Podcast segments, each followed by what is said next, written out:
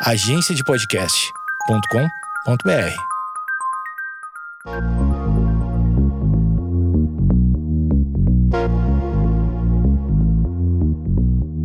Você está ouvindo o Geekonomics Podcast, onde a racionalidade é questionada e a economia comportamental é explicada sem reservas e com a dose certa de ciência e irreverência.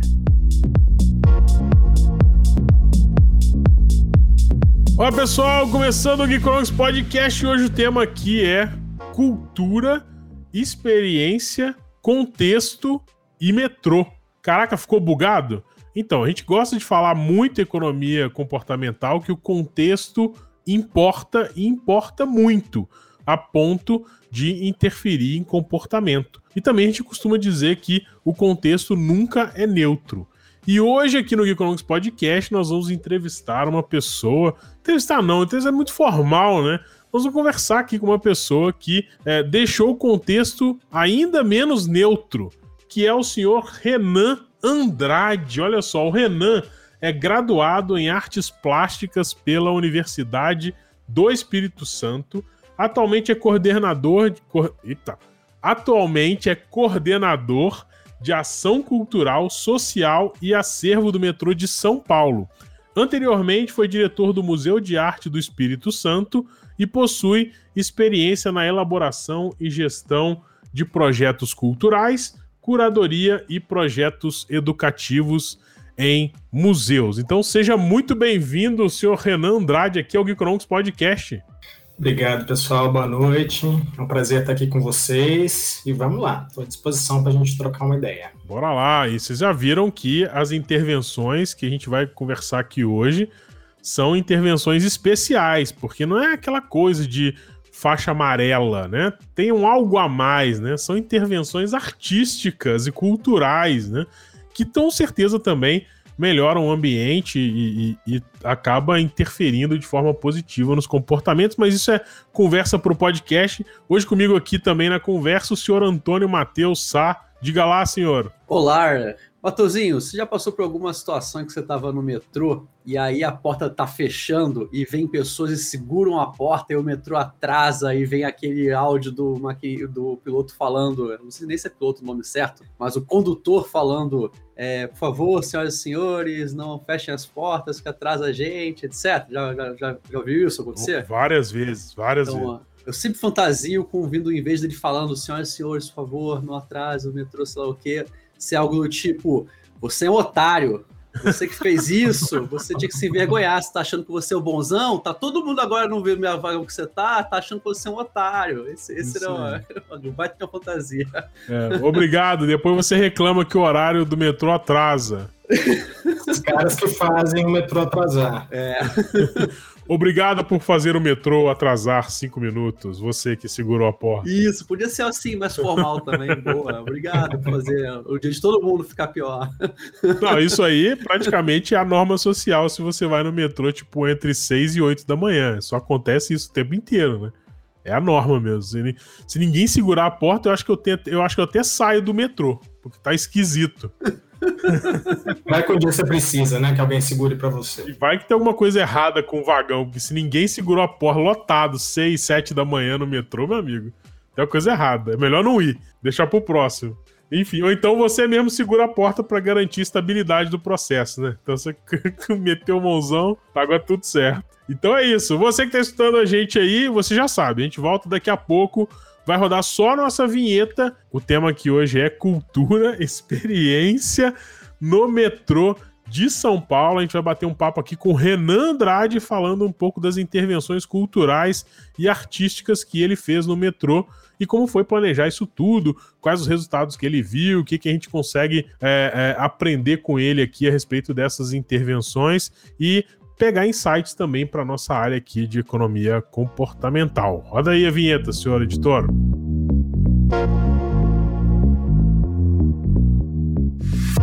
Geekonomics Podcast Ciências comportamentais aplicadas para usar.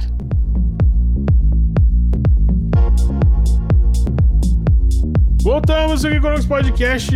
Opa, você está no metrô escutando a gente? Então, sabe essa obra de arte que você passou por ela aí? Sabe essa amarelinha, essa intervenção? Sabe esse cantinho no metrô que ficou mais bonito e mais agradável, que iluminou um pouco mais o seu dia a dia nessa data hoje? Pois é, o Renan, que está aqui com a gente hoje, é um dos responsáveis por essas intervenções e por fazer o ambiente do metrô um lugar mais atraente e agradável. Ô Renan, primeira coisa, cara, como que surgiu essa ideia de transformar o espaço do metrô é, num espaço também de cultura, onde, onde é, também há, há, determinados espaços para pequenas exposições, para mostrar o trabalho de artistas da cidade ou de fora da cidade? Como é que foi esse processo, cara? Maravilha, Matozinhos. Bom, vamos lá. Eu vou contar um pouquinho da história, então, como surgiu essas iniciativas, é, mas fique à vontade também para me perguntar e a gente vai, né, conversando. Deixa com a gente. Mas antes, até referenciando aí o que você falou um pouquinho sobre a ideia do, de contexto, né, que a gente está muito ligado ao contexto, né, e eu, a gente vive, né, enfim, aí eu acho que serve também de referência para as pesquisas, né, de vocês de economia comportamental, tem um antropólogo francês que chama Marc Auger, que ele pensa, ele, tem, ele cunhou o termo, né, a ideia do não lugar. E aí que normalmente o não lugar são espaços públicos, né, de muito movimento, é, de uma série de pessoas anônimas que não acabam não abarcando um pouquinho de uma característica de lugar, de uma especificidade de lugar, né? Então ele cria essa ideia de um não lugar. Mas e isso é trazido muito até para referência na, na teoria da arte, né? Mas eu discordo um pouco dele nesse sentido de que mesmo esses espaços públicos, né, esses não lugares, como é uma estação de metrô, né, enfim, que as pessoas né, passam o tempo todo, né, não são lugares de permanência, é, na verdade eles são lugares sim de permanência, eles são lugares sim que têm um contexto, têm uma história, né, é, não são puramente pessoas anônimas, né, o metrô é um lugar de encontro, que a galera marca de encontrar na, na catraca para ir para algum rolê, né, enfim a galera, os jovenzinhos que se pegam atrás de uma obra de arte, às vezes, entendeu? Então, Opa. Então, assim, é um lugar de, de muita história, de, de muita vida, né? Pelo contrário. É um lugar de acolhimento, né? De acolhimento. Também, né? De acolhimento. E, e, aí o desafio, né, obviamente, de se pensar é, ações que envolvam essa ideia de pertencimento, de acolhimento, a partir da experiência que o passageiro tem, que, que o público tem é, dentro de um, de um, sistema né, de metrô, por exemplo, vem muito da ideia de pensar mesmo é, como que essas pessoas podem é, estar nesse lugar, né? Não somente para chegar num lugar a outro, né? Enfim, mas como que elas se envolvem com a cidade, né? enfim, como que esse repertório que a cidade está trazendo para ela, né? É, pode se relacionar com ela e pode de alguma forma transformar, né? É, um momento, né? Ou, ou é, a história dela. Enfim, o metrô de São Paulo ele foi fundado em 1968 e inaugurado em 1974, né? A, a, o primeiro trecho ali da, da linha azul, que foi de Jabaquara a Vila Mariana. Em 78, inaugura a Estação Sé. E aí havia um projeto da prefeitura de transformar ali, de revitalizar a Praça da Sé por meio da, né, da, da reforma é, da, ali da, da Praça da Sé, é, na verdade, né? E, e de trazer, pensar um museu a céu aberto nesse espaço né? É, e, e, aí por meio de aquisição de algumas esculturas, né, e de, de arte pública nesse espaço da, da Praça da Sé. E aí o metrô abraça essa iniciativa também de pensando em trazer essas obras de arte também para dentro do sistema, pensando que o metrô também é um espaço público, né, também faz parte da cidade, e de trazer essa, essas obras de arte para dentro do sistema. Né? É, então aí tem a iniciativa quando nasce o programa Arte no Metrô, que é que se trata da coleção de arte contemporânea é, que, que o metrô é, salvaguarda. Hoje são 92 obras de arte em 36 estações. É uma coleção bastante representativa da arte contemporânea brasileira, né? Temos nomes aí como Tomiotaki, Claudio Tosi, enfim, são nomes é, muito emblemáticos, né? Enfim, para a nossa produção contemporânea. E ele se estende, assim, essa formação desse acervo pensa muito a parte, ele nasce muito a partir de um programa também que chamava Programa de Experiência do Passageiro, assim, programa de qualidade total. Que era a ideia de pensar mesmo essa, essas relações que o passageiro pudesse ter dentro de uma estação. É, e também, muito a partir da visão da curadora que implementou na época, que foi a Rada Bramo, é, de colocar a arte onde ela precisa estar, que é no âmbito da coletividade, né, no meio das pessoas, assim. Muito né, né, nessa ideia de garantir o acesso, democratizar o acesso, mas mais que isso, assim, de deixar a obra onde ela deve estar, não isolada no museu. Né? É, também, assim, faz parte muito do contexto histórico dessa época, dos anos 70, que foi também onde o, o termo arte pública, né, que hoje a gente se fala muito, arte pública, uhum. arte que está no espaço público, intervenção urbana, né, enfim, Verdade. é onde esse termo começou a ser cunhado, assim, porque até então a gente tem muita ideia, até na arquitetura é, e na história da arte, dos monumentos, né, históricos, né, a gente vê os, as referências de monumentos na Grécia, né, enfim, as estátuas, as esculturas, né, da cidade, mas sempre muito ligadas a um contexto da, da religiosidade, do poder ou da política, né, sempre representando algo nesse sentido, assim. Marcos, né, representando momentos, né, marcos importantes. Sim, sim. É, sobretudo de contar uma história que alguma classe dominante normalmente, né, queria é, colocar ali.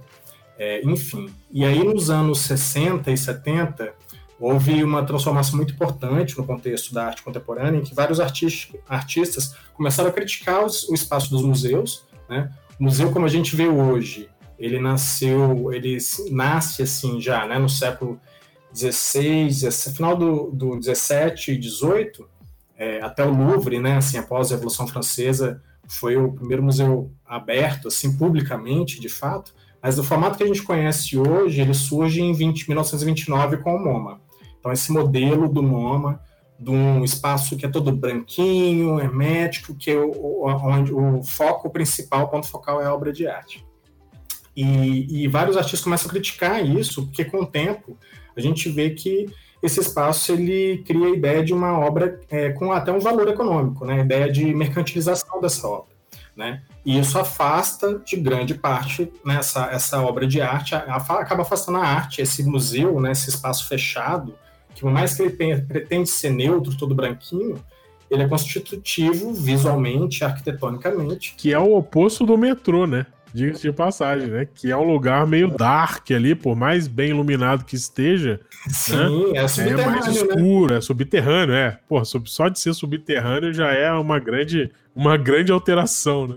Mas, cara, e, e, isso em São Paulo, assim, eu não sei há quanto tempo você tá lá no metrô, mas isso começou quando, assim? Foi, você falou que teve essa... Foi nos anos 70 já, final dos anos 70.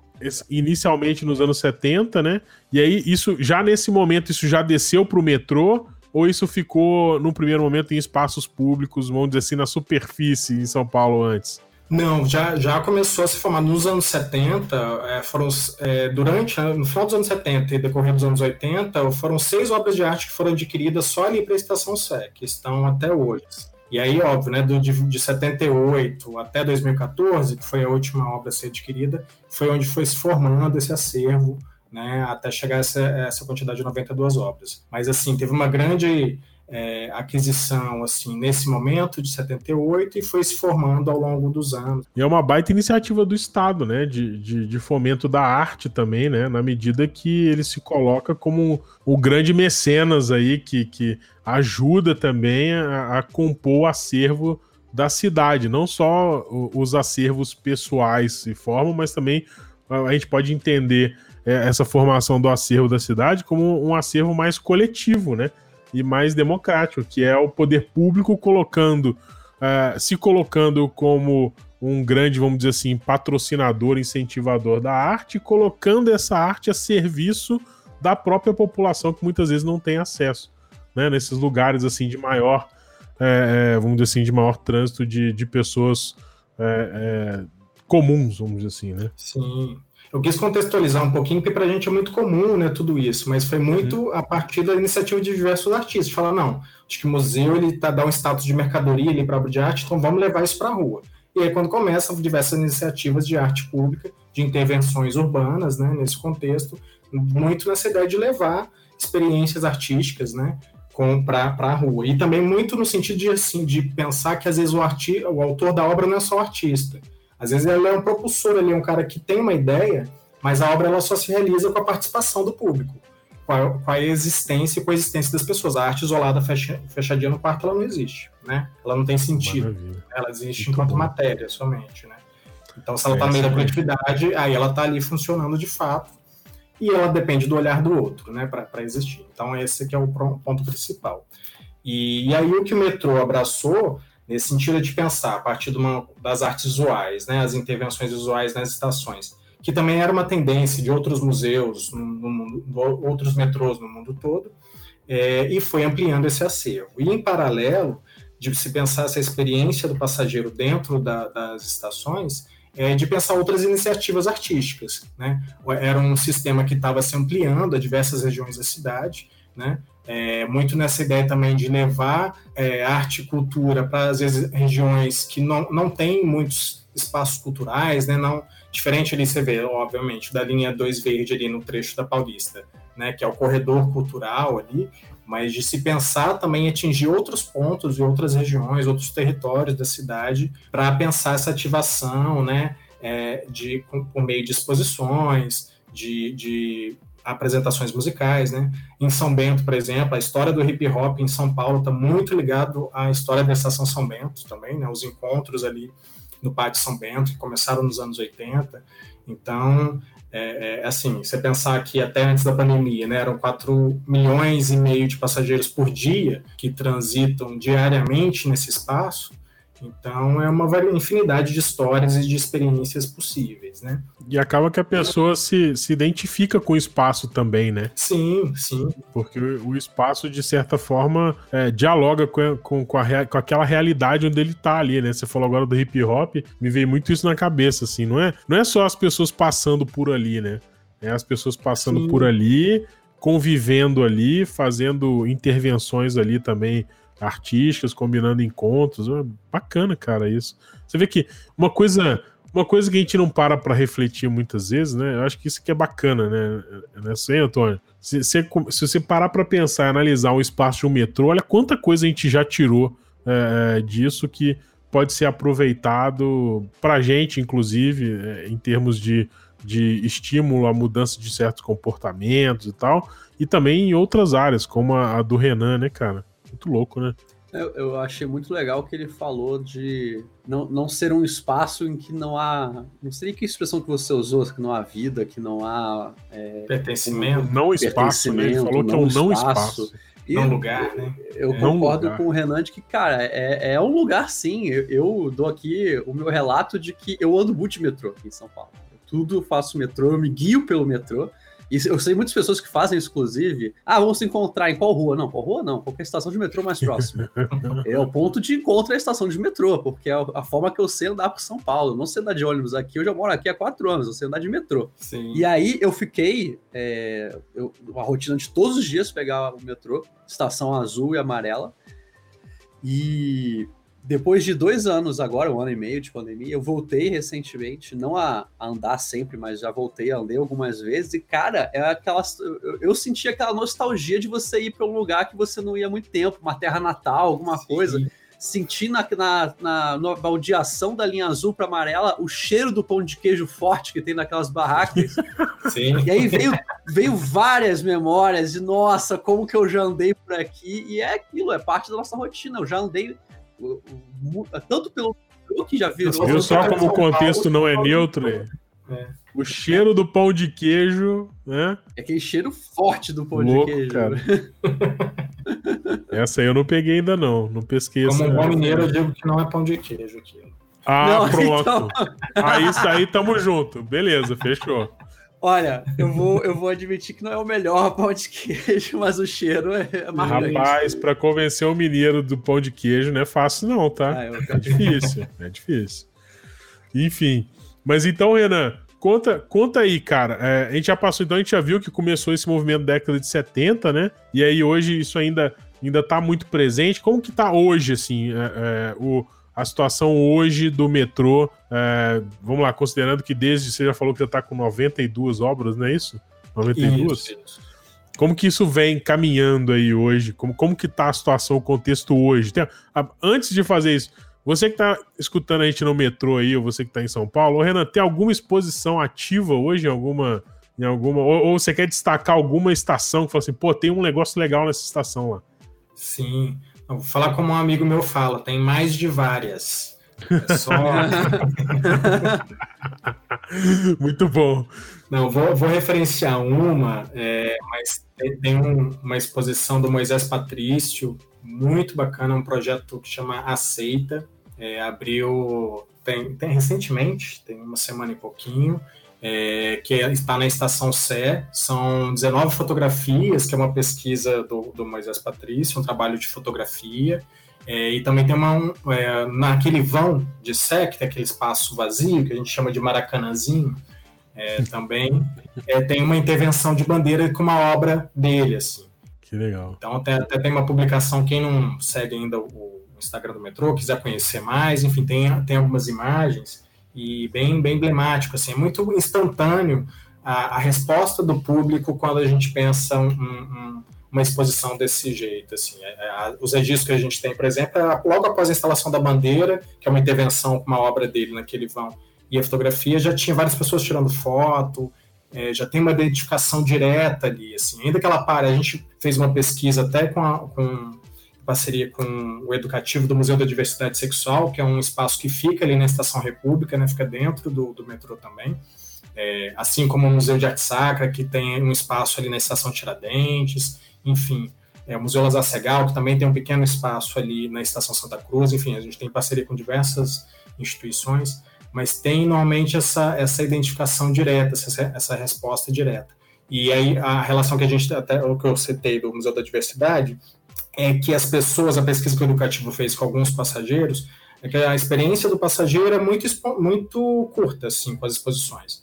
Algum, as pessoas não passam mais que 10 minutos na, nas exposições. É sempre algo de, né, enfim, de pensar no seu percurso, e você vê de longe, às vezes, ou para um pouquinho, tira uma foto e vai embora para o seu destino, né? E aí isso vem muito para algumas propostas que a gente pensa, assim, né? É, tem alguns expositores que a gente pensou, um espaço imersivo, é meio que no formato de corredor, ele tem uma iluminação, ele pensa é um espaço museográfico ali, uma paredinha para você né, colocar, mas é um lugar, é um corredor é de percurso. Então, você for passar por aqui e ó, você se, se encontra uma exposição. Esse elemento surpresa para a gente é muito importante, assim, né?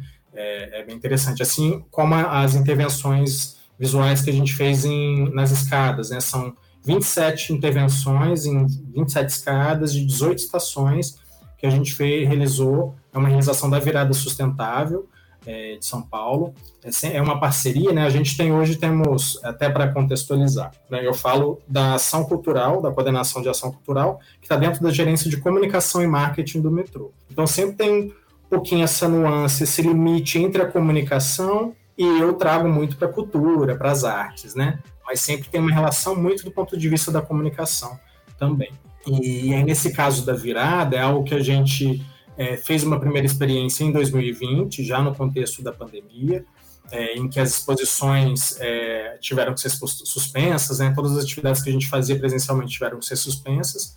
A gente pensou diversas atividades online é, mais algum por meio do nosso site, mas tem algumas, algumas intervenções nas estações, como essa da virada, permaneceram. E a gente, pensando até na contexto da pandemia, a gente fez uma primeira experiência em 2020 e ampliou em 2021, que são, a partir do escopo da virada sustentável, uma das intervenções deles era justamente pensar a, a, o projeto Minha Mensagem, que foram mensagens de mais de 100 organizações da sociedade civil é, refletindo o que eles desejavam para um contexto pós-pandêmico, né? o que eles queriam da cidade, o que eles queriam pensar enquanto sustentabilidade para o futuro, né? no momento pós-pandêmico. E, e, aí um artista, um designer, pensou algumas uma miscelânea de imagens a partir dessas, dessas frases que foram criadas e a gente trouxe aí a, a virada sustentável trouxe essas intervenções em uns degraus assim da, da, das escadas assim é, é como se ele tivesse ilustrado o que as pessoas comentaram, é isso? Ilustrado não, porque ele não desenhou, mas ele, ele colocou imagens que faziam referência ao que as pessoas colocaram nos, nas mensagens. Isso, isso. E eram é, degraus, né? Degraus. E eram, e eram é, normalmente imagens que já você jamais é, encontraria ali no metrô. Normalmente eram é uma escada, assim, é interessante quando você vê a escada na perspectiva também, ela dá uma ideia de uma grade e também de uma perspectiva, assim, de uma distância, né? Então, ele colocou, por exemplo, um campo de girassol ali. Então, você tem essa percepção ainda que é, momentânea, né? Enfim, de, dessa relação é, de um girassol no meio de uma estação, né?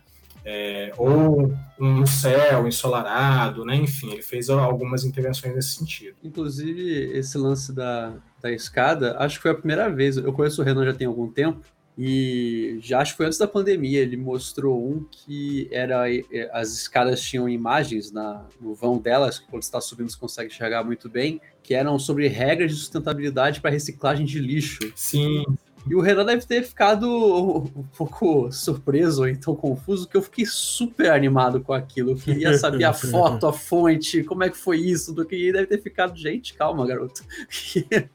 E eu achei tão também foi uma realização da verdade sustentável, pensando, né, uma iniciativa de reciclagem, né? E era uma grande caixa de leite também, assim, né? É, era lindo, era incrível. Que tinha, né? Que era onde você também poderia deixar, era um ponto de coleta, né? Também de, de lixo reciclável. Então isso, isso, isso fazia parte, na verdade, é, de uma campanha maior, né? Que é pelas, pela sustentabilidade. Né? Sim. Ou seja, estava tava não só fazendo uma intervenção no ambiente, mas comunicando, é, vamos dizer assim, um comportamento desejado, né? Ou tentando incentivar, Sim. ou nem que seja uma reflexão a respeito de um comportamento desejado ali na, na, naquele ambiente, né? Bem legal isso, hein, cara? Vocês já pensaram em medir isso? Tipo, de alguma forma? Vocês já pensaram em, em, em, criar uma medição disso? Tipo, ah, depois dessa intervenção teve menos lixo no chão, teve é, alguma outra, sei lá, alguma consequência disso? Para medir. Sim, tem um departamento da área operacional que é, é especificamente para relacionamento com passageiro. E aí tem uma pesquisa com passageiro em diversas estações, então tudo isso é, é mensurado, né, normalmente a partir de um, de um questionário ali com, com passageiro, assim, né? tem uma percepção, óbvio, sim, né? Acho que o metrô ele já é muito limpo, assim. Eu acho que isso é muito Verdade. bacana, assim, comparado Verdade. a outros metrôs do mundo, assim. O metrô de São Paulo é um dos mais limpos do mundo, assim. É muito interessante até do ponto de vista do comportamento, que difere muito de linha para linha, de estação para estação, mas de, de, uma forma geral, assim, quando as pessoas entram no metrô, é, o comportamento já muda, assim. E aí, de fato, eu acho que um, um, algo que é muito emblemático é justamente essa questão da limpeza, assim, as pessoas, eu vejo muito pouco lixo no chão, ou quase nada lixo no chão do metrô, assim. Eu só não me é é mais, de ver é, lixo no chão. Só não né? é mais limpo que o metrô do Rio de Janeiro. o carioca falando, de forma isenta. O carioca falando de forma bem isenta aqui. Quero Quantas foto, experiências? A pessoa que tá ouvindo e nunca foi no metrô Rio de Janeiro, ele é, não estou brincando, não é exagero, ele é um brinco. E a é parte é incrível, ele é um brinco, ele é, ele é limpíssimo. Não, gente, não é ironia, eu tô falando sério, ele é muito limpo. Mas a parte que é gritante é que a cidade é muito suja. Então quando você entra no metrô, é, é explode a sua cabeça. Porque como é que. É um contraste. É um contraste, é gigantesco. Então. Tem intervenção cultural e artística lá no Rio, não? Até onde eu saiba, não. Eu nunca vi. Pronto aí. Tá vendo? É, Isso aí. Como é que o Rio, assim, agora eu, também eu posso criticar porque eu sou de lá. O Rio, o metrô é uma linha, assim. É uma linha. O pessoal fala duas linhas. Não, é uma linha só, que ela faz um, um, momento paralelo que você tem que fazer uma baldeação, mas ela é uma. Mas tem metrô de superfície agora no Rio também, né? Tem eles chamam VLTs, de né? superfície. Né? Mas, é. VLT, né? Não é VLT que eles falam? Não, o VLT, mas é, é outro conceito. O VLT é praticamente como se fosse um bondinho, mais é, do que um metrô em si. Eu andei no metrô de superfície lá, achei legal. É lento, né? É mais lento um pouco. É, mas é, é bem legal. Da cidade, mas é bem legal e tava limpo. Sim, lá, a vez que eu fui também tava muito limpo. Isso dá pra gente fazer uma relação com aquela teoria das janelas quebradas aí no metrô, porque Cara, não, se você. Olha só, o, o Antônio deu um paradoxo, né? Que geralmente é, o metrô lá no Rio é limpo e a cidade é suja. Em São Paulo, São Paulo é muito menos sujo do que outros lugares do país. Já, eu, eu entendo, assim, eu percebo que já existe uma maior conscientização a respeito de, é, de certos comportamentos relacionados a, vamos dizer assim, a vida urbana no cotidiano. Ou seja, dificilmente você vê alguém jogando papel no chão, as ruas são mais organizadas. Nem em centros de grande comércio e fluxo de pessoas, né? Mesmo comércio popular e, e tal, você, você vê muito lixo no chão.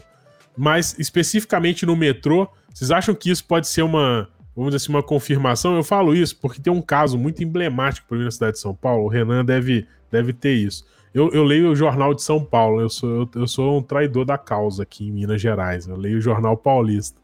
Mas enfim, é porque eu sou economista e a capital financeira não tem como, é aí, não tem jeito. Então, teve uma época que eu, eu lia muito Folha de São Paulo e tal, e saiu uma época uma, uma reportagem a respeito do Cine Belas Artes, que estava sendo fechado porque, não sei, parece que teve, perdeu o apoio do, de alguma instituição e a prefeitura, na época, não tinha é, orçamento, previsão para dar continuidade.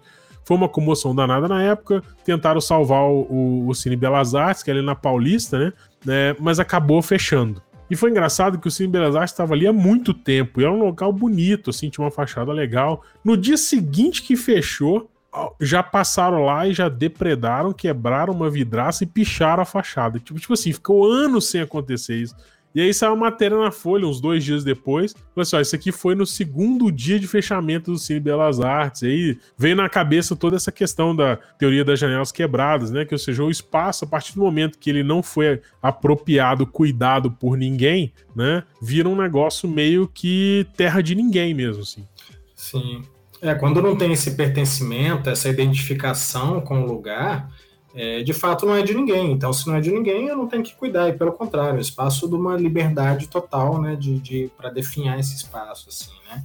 Isso, sem dúvida, assim, é uma questão que a gente discute muito é, na, com, no, no, campo dos museus, assim, da, da, arte contemporânea, muito disso, assim, como, como que o museu, por exemplo, ou um espaço, qualquer instituição que seja, o metrô, como se ele, se, ele se relaciona com o entorno, né. Isso é, é crucial, assim. E onde há ocupação, onde há vida, né, onde há movimento, onde há relações, há comércio, né, enfim, há um, um pertencimento, há uma, há uma memória que se quer ser preservada ali. É um debate mais complexo, né, enfim, tem muitas contradições nisso tudo, mas... Posso fazer uma polêmica, então? Eita. Porque... Eita, o Antônio já traiu. Não, mas é uma polêmica super light. Não, porque o metrô também é um espaço de publicidade muito utilizado, né? Então a gente, a gente também percebe que boa parte do espaço do, dos metrôs são, são utilizados com publicidade. Como que você. Baldeação linha amarela para linha verde é um baita de corredor só publicidade na parede. Muita coisa, né? E eles fazem bonito a publicidade lá. É, e a, a publicidade também é legal, não? É tudo bem organizado, bem bonito e tal. Mas a, é, a minha pergunta pro Renan é o seguinte: se. Se é, como que vocês dialogam com isso, né? Porque é complicado também, porque ah, você sai de um espaço onde você tem, entre aspas, uma certa poluição de informação, né? Com muita informação de publicidade e você cai num ambiente um pouco é, muito lúdico, né? Onde a informação Sim. precisa. A, a, obra de arte ela precisa de um momento de reflexão, né, Antônio? Fazendo é, uma analogia com o nosso sistema 1 e 2, né? A, a, gente, a, a arte demanda uma reflexão. Você não, você não consegue captar muitas vezes é, o todo o significado do que está representado numa obra, obra artística de forma automática. Assim, você precisa fazer uma reflexão e é interessante que muda de pessoa para pessoa também. Tem certas coisas mais abstratas, né? Que para uma pessoa tem um significado, para outra pode ter outro completamente diferente. Vocês, como que vocês pensam isso, cara? Essa convivência, vamos dizer assim, essa, essa divisão entre o espaço publicitário, o espaço é, é, artístico? Da, da, arte, é, da arte pelo lazer e pelo marketing publicitário. Aqui. É, Posso fazer uma pausa sem te interromper? Claro. É um minuto. Editor, você corta. Dá um oi pra todo mundo. É porque minha bailarina chegou. Fala assim, eu tava no balé, vim aqui dar um oi pro meu pai. É. é irresistível, eu não consigo não parar. Sim. Desculpa aí, desculpa, desculpa. Vamos lá, solta. Fala. Editor, mantém aí, mantém aí. De nada, Antônio Matheus. Momento fofo, tem que ser mantido. Momento fofo. Gera Não, empatia tá musiquinha isso. aí, fofinha tal. Mudou o contexto pra mim agora aqui. Não, criança cabe. Inclusive, uma iniciativa da comunicação recente que foi muito bacana, que deu muito certo, foi no mês das crianças de pensar as crianças soltando o PA, assim, né, na, no, que é o aviso, né, de que da, de sinalização dentro do vagão, né, onde que onde que você Que desembarca, legal, que estação que vai parar, então aquela vozinha da criança. Eu pensei em você, Renan. Rolou isso mesmo, cara? Que legal. Rolou, eu, eu peguei o metrô no mês das crianças, eu pensei em você, Renan, quando eu vi lá a criança falando, próxima estação, sei lá, tantã. eu pensei aí, boa, Renan. Pô, boa. muito bom. Boa mesmo, cara. Muito boa. Muito Tá boa. no Instagram do, do metrô e eu acho que no site também, se eu não me engano. Dá pra, dá pra ouvir o- os PAs que a gente chama, né? O, Tem um negócio de bater palma quando a criança tá perdida no metrô. Teve isso? Bater palma. Onde que eu vi isso? Teve um metrô que eu fui, foi em São Paulo?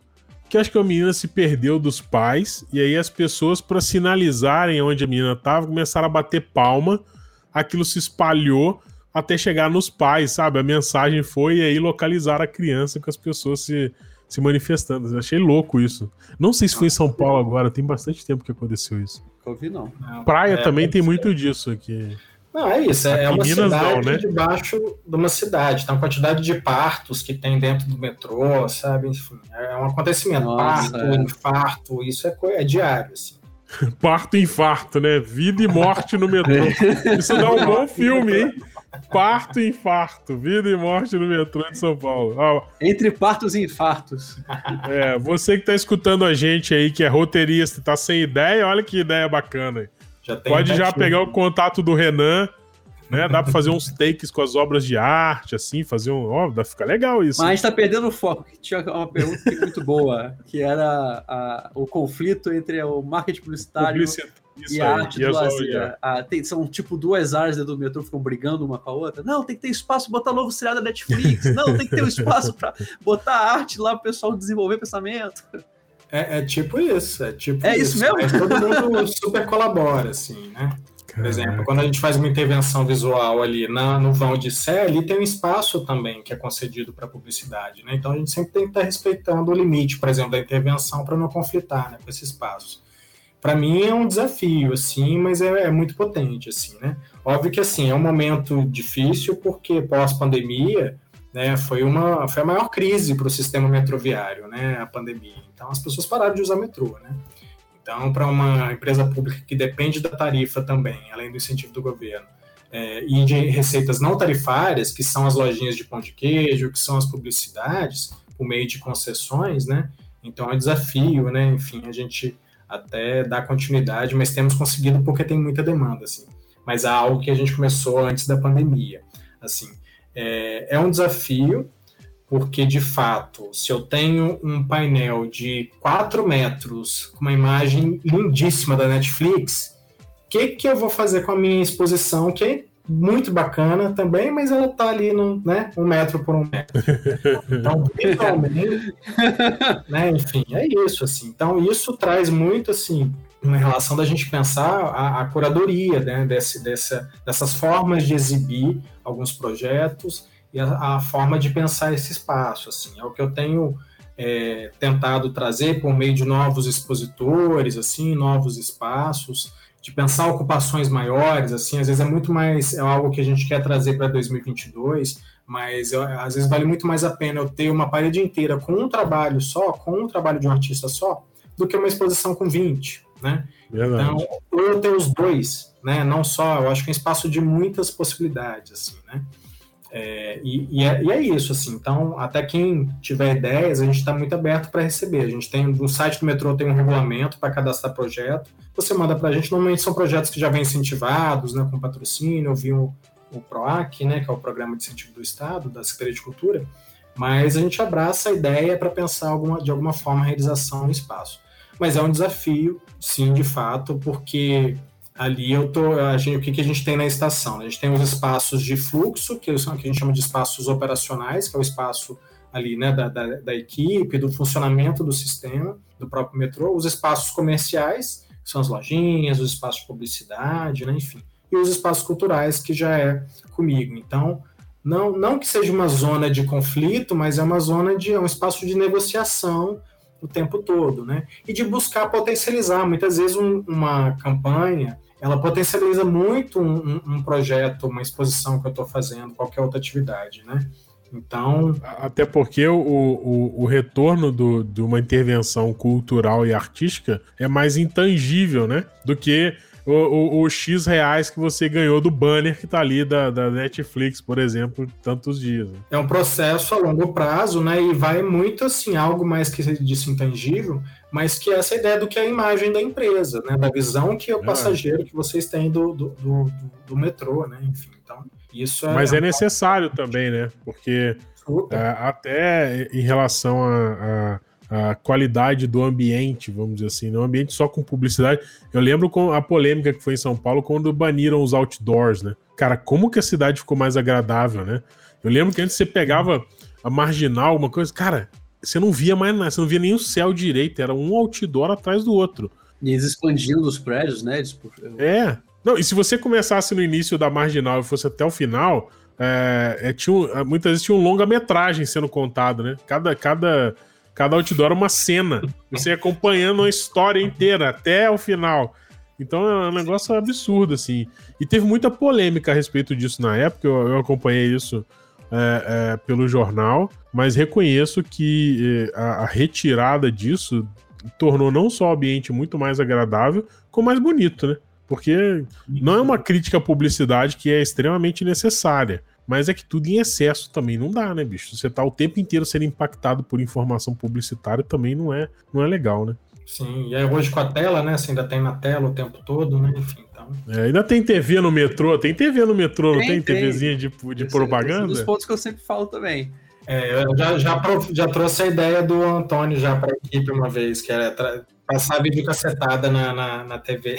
Então, é, é um dos meus sonhos, que na, no metrô, na TV e metrô ficam passando notícias, é legal, mas geralmente o pessoal tá meio cansado, ou que tá indo pro trabalho, já começa o dia cansativo, ou então tá voltando. Falta uma alegria, eu adoraria que tivesse lá uma, uma parceria com as Eu posso videocassetadas. sugerir um conteúdo de vídeo cacetada. Tem um canal que chama Fail Army. Ah, sim. É, é para tomar cerveja assistindo Feio Army. É isso aí. Eu sempre durmo assistindo Fail Army. Aí imagina como é que não seria o clima do metrô. passando Porra, é muito daí. bom o Fail Army. É um canal IPTV que tem nas, nas TVs de uma marca. Eu tô igual a Globo, eu não vou falar marca porque patrocínio. Brincadeira, né? na TV LG ele vem com esse canal IPTV do Fail Army. Você configura lá. E aí é isso, é só vídeo cacetado o tempo inteiro. Cara, é muito legal dormir com isso. Assim, é um momento divertido do dia, sabe? Fica a dica. É bom. Agora, ô Renan, conta pra gente assim, você já falou da, da exposição fotográfica que tá rolando agora. Agora, conta pra gente assim, dessas intervenções culturais do metrô, conta aí umas duas que você acha que foi, foram assim, divisor de águas, que gerou muito, muito burburinho, muito resultado, que vocês conseguiram perceber que teve um impacto legal ali. É, é, legal todas tiveram, é óbvio, né? Mas uma que talvez tenha sobressaído aí nesse, nesse contexto. Olha, eu, é, é difícil, né? É muito assim, difícil, a né? gente- É, não, porque assim, a gente tem exposições que são mais são tradicionais, é, são, a gente tem trabalhado muito com exposição fotográfica mesmo, acho que a fotografia é uma linguagem muito acessível, é reprodutível, então para estar no espaço público é mais fácil, é, enfim, ela convence muito facilmente, né? Você olha, olha uma foto ali no titubeia, mas, mas não só, né? A gente trabalha com diversas linguagens, assim. Eu vou trazer alguns projetos é, que não são muito tradicionais, mas assim, por exemplo, antes da pandemia teve uma a gente fez um uma exibição do documentário do Adoniran Barbosa na estação Sé e era simplesmente umas cadeiras de plástico e uma tela para exibir o documentário. E aí tava lá quieto e aí parou do lado um senhor, ele tinha acabado de chegar é, da Paraíba para em São Paulo, ele tinha, tinha viajado muito tempo, tinha, era a primeira estação que ele entrava, ele nunca tinha entrado no metrô e ele nunca tinha ido no cinema. E ele se Caraca, deparou, você tá zoando. sim, com aquele e ele falou: Nossa, que legal, isso é muito legal, não Nossa, sabia legal que vocês mesmo. tinham isso. E é isso, assim. Então é uma pequena história ali, que é uma grande história, né? Que é de uma pessoa que chegou ali e, enfim, é, e é isso que faz, né, valer muito a pena, assim. Você vê que como que Pô, eu fiquei com vontade de assistir esse filme do Adoniran Barbosa no metrô, velho. Porra, muito massa. Sim, mas era muito simbólico que não era pelo filme dele, né? O filme é incrível, assim, é um documentário incrível. Mas era só pela relação de ter uma, né, uma uma projeção de um vídeo ali numa tela, num espaço, né? Você não espera que tenha isso, assim. Então, isso é muito potente, assim, né? Isso que. E exaltando a memória cultural da cidade, que Sim, exatamente. Barbosa é o samba né? paulista aí, pô. Tálboa de tiro ao Álvaro. de tirar o alvo. Ele fez uma música para o metrô também, enfim. Mas é isso, assim. Então, é, e é isso que a gente traz enquanto curadoria também. Assim, a gente tem muita demanda, é uma demanda enorme, diária, assim, de pessoas e projetos querendo fazer alguma coisa né, no metrô, né, enfim. É, e aí, mas a gente consegue estabelecer um eixo curatorial que é muito isso, de pensar a cultura brasileira na sua total diversidade, não só no contexto da. É óbvio, a gente sempre traz o contexto e a história da cidade de São Paulo, é, enfim, e do metrô, acho que a história do metrô, história das estações, história da cidade, está é, é, tá muito alinhada à história do metrô também. Então a gente sempre consegue trazer isso por meio de uma exposição, uma exibição do documentário. Mas a gente sempre traz essa reflexão também da cultura brasileira como um todo, porque é uma cidade né, que recebe pessoas do mundo todo, é, e também de pensar a sustentabilidade. Aí, no caso, entra como foi a virada sustentável, de pensar o metrô também como opção de transporte público é, sustentável, né, que não gera poluição, enfim. Então, a gente sempre tenta trazer um pouquinho disso. E, e aí, além desse, dessa, desse momento, dessa história que eu contei, nesse ano, agora, em, em, a gente teve uma parceria com a mostra 3M de Arte, que foi uma mostra que normalmente que aconteceu no Ibirapuera, é, em que eles trouxeram alguns trabalhos que eram também de arte pública, que é para estar num espaço público, para dentro do metrô. E aí a gente teve é, na, na, Estação Alto do Ipiranga o projeto da, da artista Lenora de Barros, que chama O Que Houve, que era uma instalação, né, que é, eram caixas de som, é, falando o que houve, mas sem o H. Então, o que houve de escuta, mas o que houve do que aconteceu, ela pensava essa metáfora, é, muito também era uma repetição, né, quase ali uma meditação, e umas palavras gigantes, assim, do que houve, né. Então, algo muito simples, mas que tocou muitas pessoas ali de pensar que som é esse, de onde que vem, quem está ali tá tra trabalhando na estação, né, enfim, de buscar para reflexão alguma coisa, é, de alguma forma, né. E na estação Sé também, que foi o, o Objeto Horizonte, que era meio que uma cenografia quase que uma nave espacial, assim, era uma, uma esfera toda recortada, em que tinha uma relação com a arquitetura, de se pensar a cidade de São Paulo, tinha todo uma, de, até uma referência, porque é um projeto que foi para Ibirapuera, então tinha muito a ver com, com a arquitetura da cidade, essa é, ideia de progresso e crescimento da cidade, e que tinha um, um espaço para as pessoas registrarem o que, que elas queriam para a cidade do futuro também. Então você podia ir lá, primeiro você tinha aquele estranhamento do que, que, que é isso aqui, né? Parece aquele globo. Como é que chama aquele globo é, de circo? Globo da Morte. Globo né? que, não sei se é da época de vocês, mas o Globo da Morte. Opa, aqui em Minas, no interior, você ainda encontra. Sim, sim. Depois você procura Antônio, você vai gostar. O Antônio Millennium, né? O Millennium sabe. É, Millennium, é, é, não tá viu, balancei aqui a cabeça aqui não. Tá perdidinho no rolê agora, seu Antônio.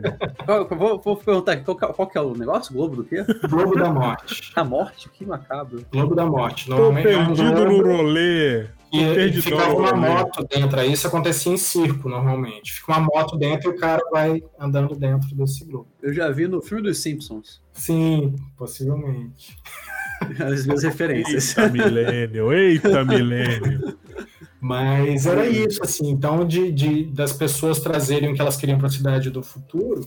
É, e aí era isso, eram pessoas curiosas que iam lá, opa, nossa, tem um som aqui, posso gravar, tinha instrução lá para você gravar. E até e aí era, foi realizada pelo coletivo Foi a Feira, e aí o que o coletivo né, de artistas trouxeram era que, como esse projeto ele foi realizado no Ibirapuera também, eles perceberam muita diferença do contexto, assim, das mensagens que eram gravadas. Os tipos de mensagens que foram gravadas no Ibirapuera e na Estação Sé são realidades totalmente distintas, assim. Então, em Sé tinha muito mais a questão de se pensar as questões sociais, de moradia, né, a, a, a, as pessoas né, que estão na, em situação de rua, né, diferente do que tem do público, né, obviamente, que estava ali no Ibirapuera.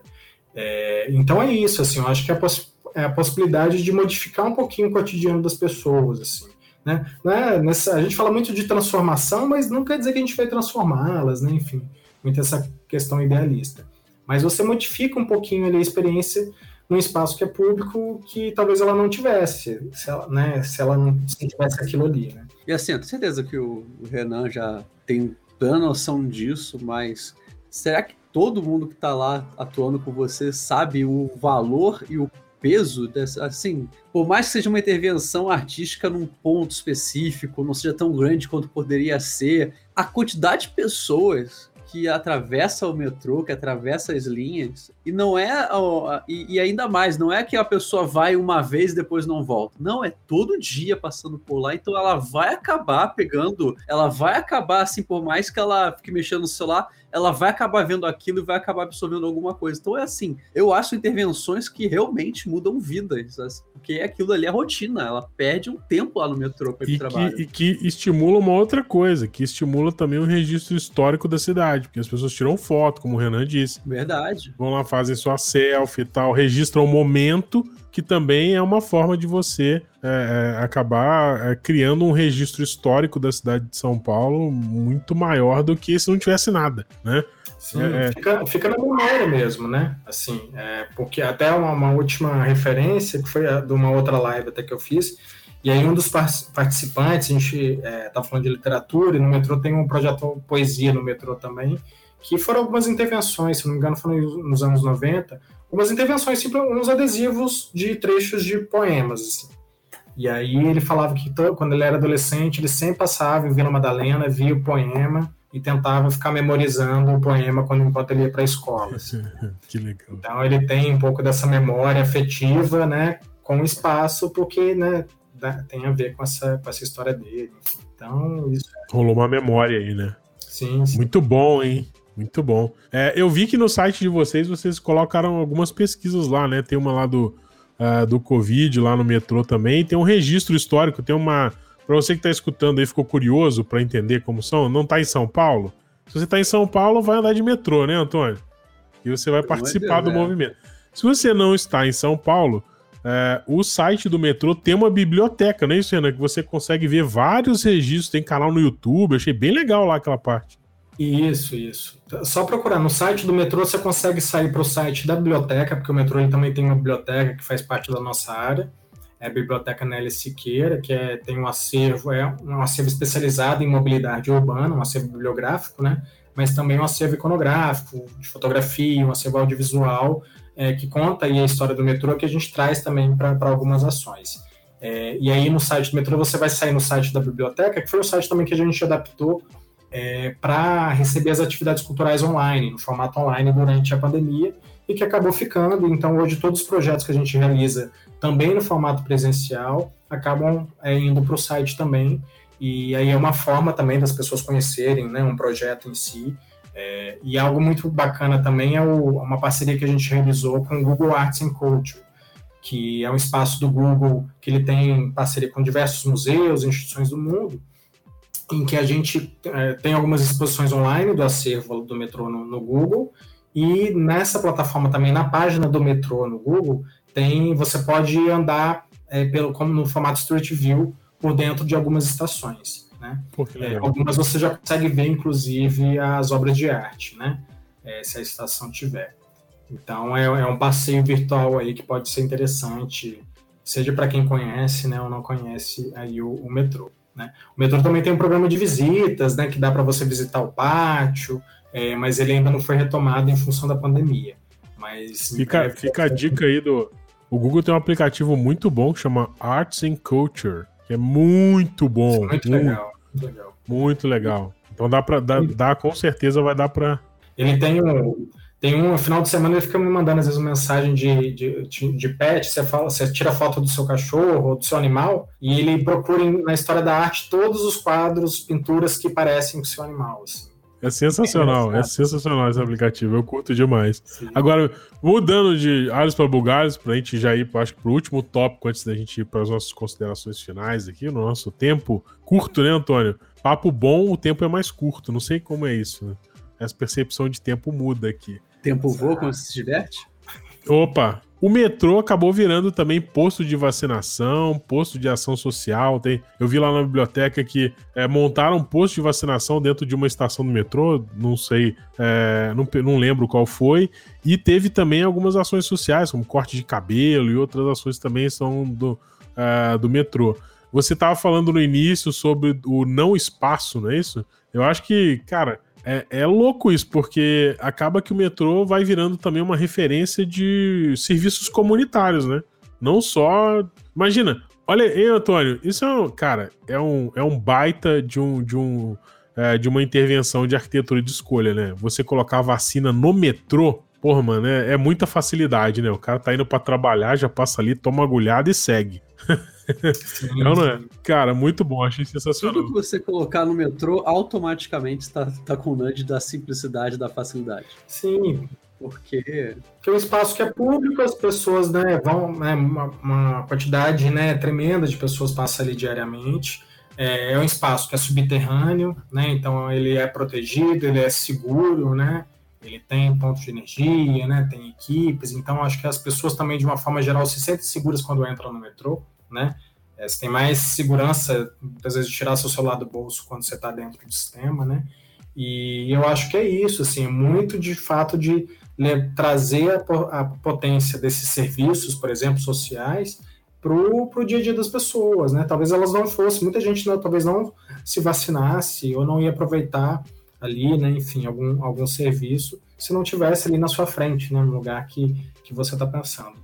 É, e aí, nesse sentido, a cultura e o social são indissociáveis, assim, né? Enfim, não tem como... Eles estão muito ligados, assim. E o metrô, enquanto espaço público, ele tem uma missão social muito importante. Né? Maravilha! É, com essa última abordagem aqui do, do metrô, cara, vou, fala sério, você nunca pensou que o metrô tivesse tanta função assim, hein? É espaço cultural, é espaço de intervenção, é espaço de convivência, é espaço de política pública, é espaço publicitário. Hein? Fala sério, você que tá andando de metrô, já parou para refletir que isso aí não é só um meio de transporte? Puta, espaço muito de bom. encontro, de pegação também. Espaço de encontro, de pegação, é. Isso aí, geração millennial tá mais geração por dentro. Z, geração Z. Z, isso aí. Isso é Z, isso é Z. Você tá na fronteira aí, tem um pé pra lá e um pra cá. Não, não sou tão jovem. Cabelinhos brancos aqui já. Entendi, verdade. Tem que reconhecer. Tem, tem cabelo, pelo menos, né? Exatamente, eu tô na outra fase já. Eu tô na fase do sem cabelo. Muito bem.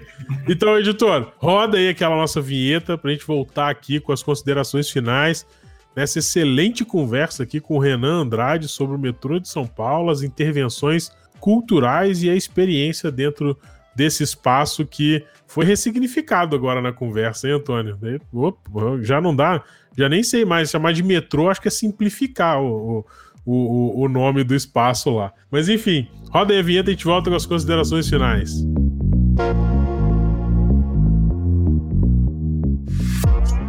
Geekonomics Podcast.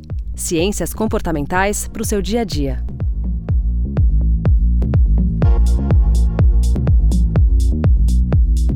Voltamos! Isso aqui é o Podcast, agora aqui com nossas considerações finais, senhor Renan Andrade, Antônio Matheus Sá e eu, arroba Matozinhos.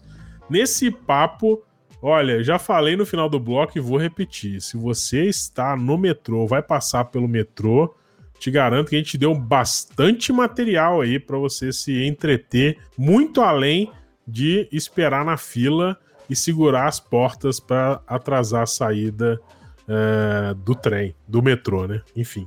Então vamos lá. Esse bloco, como você já conhece, a gente faz aqui as nossas considerações finais. Então, antes de mais nada, eu queria agradecer demais ao Renan Andrade por ter aceitado o nosso convite aqui e por ter compartilhado para a gente essa experiência riquíssima aí de intervenções culturais no metrô, que muitas vezes a gente acha que não é só pendurar um quadro, né? Não é só colocar uma obra de arte, é muito além disso.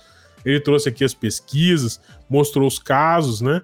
E para gente do comportamento, a gente sabe que de alguma maneira isso acaba é, interferindo positivamente para o comportamento das pessoas, seja para o próprio comportamento dela enquanto, é, vamos dizer assim, usuário do metrô, como também, como a gente já comentou, é, para a sua formação, né? É, formação cultural, a sua interação com o espaço e todos os outros serviços, inclusive sociais que o metrô acaba prestando. Então, senhor Renan, muito obrigado mais uma vez. Foi um ótimo papo, uma ótima conversa. E eu deixo o microfone liberado para você, para dar aí, fazer suas considerações finais, fazer jabá, mandar beijo, abraço para quem você quiser. Tá liberado, obrigado demais. Não, que isso. Eu que agradeço. Foi um prazer te conhecer, Matheusinho. Foi uma ótima conversa. Agradeço o Antônio, também, né? Um prazer aí que eu tive de conhecê-lo aí nessa, nessa caminhada em alguns anos. É, agradeço o convite, o papo é excelente, sempre muito bom poder falar do que a gente gosta. Obrigado aí pelo espaço. Falar de cultura, né? Enfim, acho que é um momento importante para a gente falar disso, né? A gente não, não ficou sem cultura aí nos últimos anos, aí com a pandemia. Acho que tem uma potência muito grande para a gente imaginar um outro futuro, né? E enxergar as coisas de, de outra forma também. Então é isso. Obrigado e. Maravilha. A gente que agradece, inclusive elogiando o senhor Antônio. Então, puta, a gente já vê que você é uma pessoa diferenciada. Aí, Antônio? Acho a primeira. o Antônio mas, tava sério. Vai ver que é uma pessoa diferenciada, o cara que agradece a amizade do senhor Antônio Matheus. Olha, meu amigo. Intimidade é uma bosta mesmo. Brincadeira. Brincadeira. A gente tá doido aqui com ele aqui. Ele enlouquece a gente aqui durante a semana. Fica louco. Demorou, Por isso que às vezes, quando, trava algumas coisas aqui no podcast, a gente fica meio, meio zoado aqui, é ele que perturba a gente durante a semana toda. Caramba, cara, demorou, demorou a cair minha ficha que ele tava me zoando. Eu fiquei aqui, ele tá, ele tá, ele tá me zoando. Então aproveita que, aproveita que você já virou assunto, então faça suas considerações finais, senhor Antônio Matheus Sá. Eu quero dizer que é tudo intriga da oposição. Nada disso. Mas muito obrigado pela participação, Renan. Agradeço por você ter concordado com o convite, concordado ter essa conversa com esses dois malucos aqui. E sobre o assunto, eu fico muito encantado com coisas que à primeira vista parecem que são meio simples, mas quando você vai olhar, você vê o quanto de trabalho, o quanto de impacto elas têm. Isso, isso me encanta bastante. Tem, e tem inclusive algumas coisas que são genialmente simples. E eu acho que o metrô é recheado disso. Tem até um, uma coisa que a gente não mencionou tanto, não acabou não mencionando, que é, é tem algumas é, linhas do metrô, acho que é azul e acho que azul faz isso, talvez amarela em algum ponto, em que se você olhar pela janela você vê alguma propaganda ou então alguma arte em movimento que na verdade ela está estática na parede, mas eles botaram numa distância perfeita para aquilo no, na velocidade do metrô se tornar quase como se fosse um vídeo. Isso daí para mim é uma simplicidade genial. E eu acho que o metrô tem isso em vários lugares que você vai descobrindo. Espero que a pessoa que tenha escutado a partir de agora veja com outros olhares e comece a caçar no metrô de São Paulo, onde é que estão esses lugares, esses pequenos lugares mágicos da cidade urbana. Muito bom, os caçadores de cultura no metrô, hein? Isso Olha, um bom programa. Outro, outro nome de livro aí. Porra, deu bom isso, hein, cara? Olha só. Pode chamar a gente que a gente tá cheio de ideia, né, Antônio? Aí, Renato. por favor, a gente tipo, tá anotado já. Cara, eu já vi, eu nunca tinha percebido isso. É tipo um stop motion que, que vai passando na parede? Que legal, cara. É, é na linha 4, se eu, não, se eu não me engano, né? Qual que é a cor da linha 4? A, a linha 4 é amarela. Linha 4 amarela. Aí eu que já tô habituado, eu falo, eu falo estação por sigla. Né, já, da operação. Isso sim as cores, isso as cores. Outro patamar, né, em relação ao metrô. aí já tá, aí tá, já tá aí já vê a Matrix pelo código, tá ligado? É, exato, aí já vê um 001, né? É. Muito bom. Maravilha! Então, olha, gente, com essa conversa sensacional que a gente teve aqui, eu vou me despedindo de você. Você que está no metrô, opa, um abraço, obrigado pela audiência. E para você que não está no metrô, um abraço também. Lembrando, você escuta o nosso podcast no Spotify, em todos os agregadores de podcast e também no nosso site, aonde, além de escutar, você também pode comentar, apontar a canelada, dar sugestão, falar mal do Antônio, né? Fica à vontade, tá lá disponível espaço para comentários no site geekonomics.com.br. Então é isso, galera. Mais uma conversa muito legal. Vou ficando por aqui. Um abraço e tchau. Este Geekonomics Podcast terminou e em breve lançaremos outro. Enquanto isso, você pode nos seguir em nossas redes sociais. Lá tem mais conteúdo esperando por você.